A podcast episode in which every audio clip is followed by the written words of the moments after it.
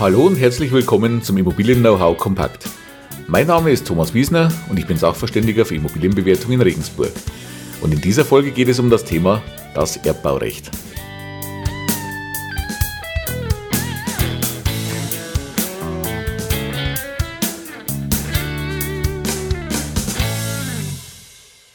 Ja, in der heutigen Folge wollen wir uns mal mit einem Spezialthema beschäftigen und zwar mit einer speziellen Form des Immobilienerwerbs oder des Immobilieneigentums, nämlich dem sogenannten Erbbaurecht. Ja, Erbbaurecht, was ist das jetzt? Die meisten haben es schon gehört, viele haben auch den Begriff der Erbpacht schon gehört. Im Volksmund, also ich weiß nicht, wie es bei Ihnen ist, gerade hier bei uns im süddeutschen oder im bayerischen Raum, wird meist über die Erbpacht gesprochen, über den Erbpachtzins wird gesprochen. In den allermeisten Fällen ist damit das Erbbaurecht gemeint. Diese Definition vielleicht gleich am Anfang nochmal. Also das, über was wir heute sprechen, nennt sich Erbbaurecht. Der Begriff Erbpacht kommt aus dem landwirtschaftlichen Bereich und spielt eigentlich heute keine Rolle mehr. Das Erbbaurecht ist einfach vereinfacht gesagt die Möglichkeit für jemanden, sein Haus auf einem fremden Grundstück zu bauen. Das wäre ja grundsätzlich mal erst nicht möglich. Denn grundsätzlich ist derjenige, dem das Grundstück gehört, also der auch im Grundbuch steht, ja Eigentümer dieses Stückes Land mit allem, was darauf steht, also auch mit den Gebäuden. Und wir wollen aber jetzt eine Lösung dafür haben, dass dem einen das Grundstück gehört und dem anderen das Haus, das draufsteht. Das kann für beide Seiten eine interessante Variante sein.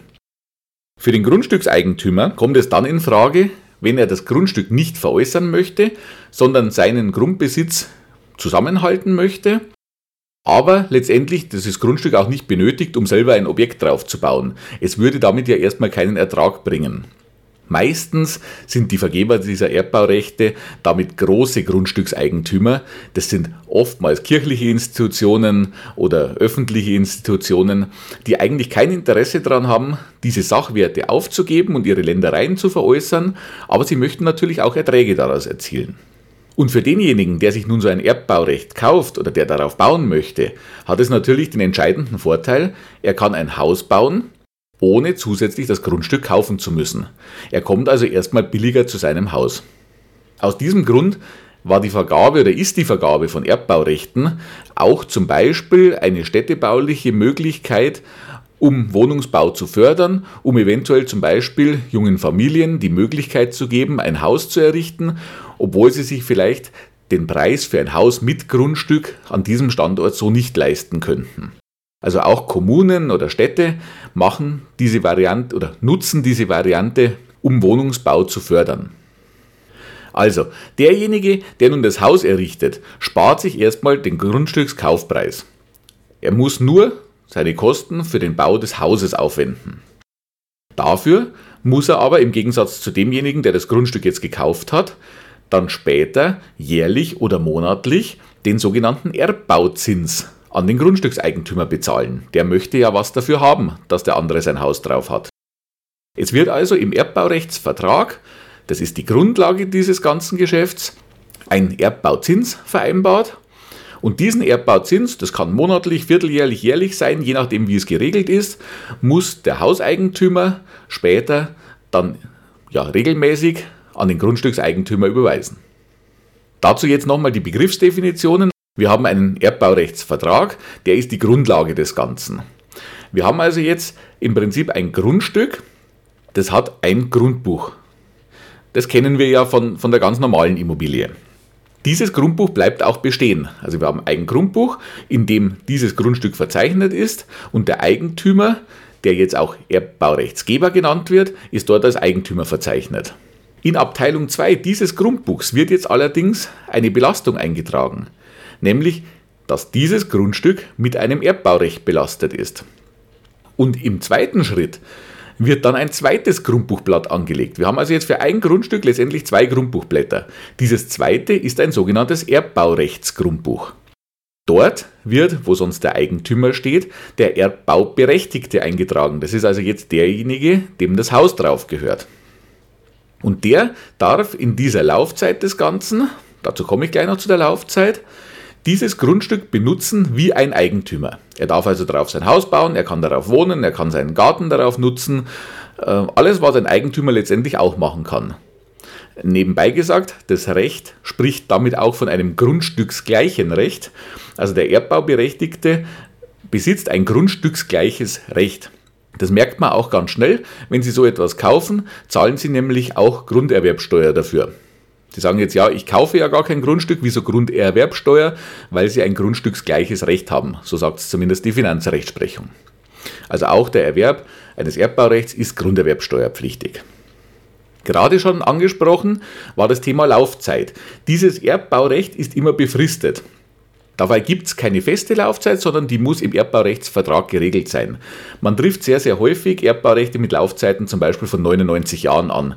Es gibt aber auch welche, die zum Beispiel wesentlich kürzer oder wesentlich länger laufen. Also da gibt es keine feste rechtliche äh, Bindung. Das müssen Sie im Erbbaurechtsvertrag schauen. Also Gleich hier der Hinweis, wenn Sie sich für ein Haus oder für eine Wohnung interessieren, die auf einem solchen Erbbaurecht steht, also Sie möchten nicht ein reales Eigentum erwerben, sondern ein Erbbaurecht. Dann schauen Sie natürlich unbedingt im Erbbaurechtsvertrag nach, wie lange dieses noch läuft. Denn wenn dieses Erbbaurecht abläuft, also wenn zum Beispiel die 99 Jahre erreicht sind, dann wäre es erstmal so, dass dieses Gebäude, das draufsteht, das Ihnen ja jetzt eigentlich gehört, an den Grundstückseigentümer zurückfällt. Im Erbbaurechtsvertrag ist im Üblichen dafür eine Entschädigungsregelung vorgesehen. Das bedeutet, es ist geregelt, zu welchem Preis, zum Beispiel zu einem gewissen Prozentsatz des dann vorherrschenden Marktwertes, derjenige, also der Grundstückseigentümer, Ihnen Ihr Gebäude ablösen muss. Oder aber das Erbbaurecht wird verlängert. In den allermeisten Fällen wird das wahrscheinlich der Fall sein, weil wenn es jetzt zum Beispiel die Kirche oder die Kommune ist, dann werden die vielleicht bei Ablauf auch kein Interesse haben, jetzt ein altes Haus zu einem Kaufpreis XY erwerben zu müssen äh, und das dann selber im Bestand zu haben. Also in vielen Fällen wird es dann mit Sicherheit verlängert. Aber es könnte natürlich in einzelnen Konstellationen passieren, dass der Grundstückseigentümer sagt, nein, ich möchte mein Grundstück jetzt wieder selber nutzen können, das Gebäude löse ich ab und dann werden sie es los, jetzt mal ganz einfach gesagt. Daher also wirklich der Blick auf die Laufzeit. Wenn wir es jetzt von der Wertermittlungssicht her sehen, wird ein Erbbaurecht natürlich mit abnehmender Laufzeit auch weniger wert. Das erklärt sich aus dem gerade Gesagten.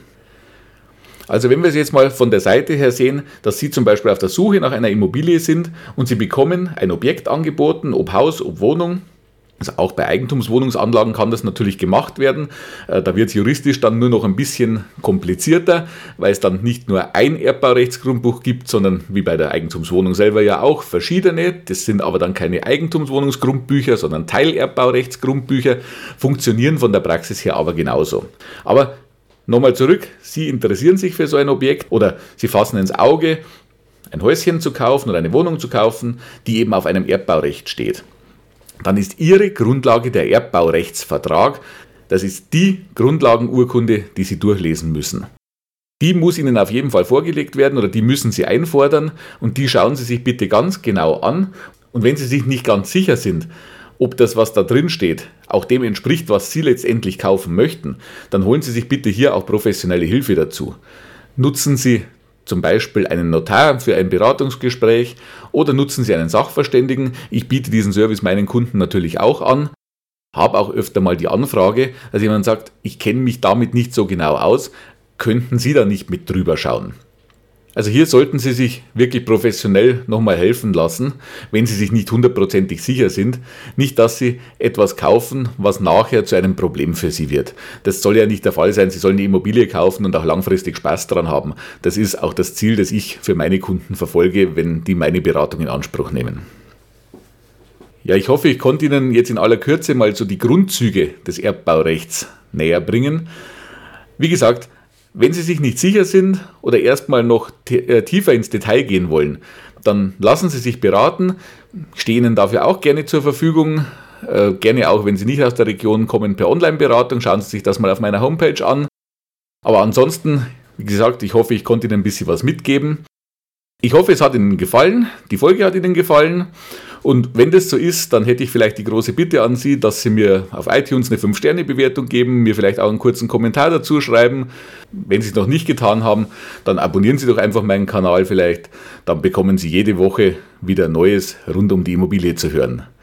Ja, wie gesagt, viele weitere Themen rund um die Immobilie und mein Unterstützungsangebot, auch die Online-Beratung, die finden Sie im Internet auf meiner Seite unter www.immobilienberatung-wiesner.de. Die Links und die Kontaktdaten dazu, die packe ich Ihnen natürlich auch noch in die Show Notes.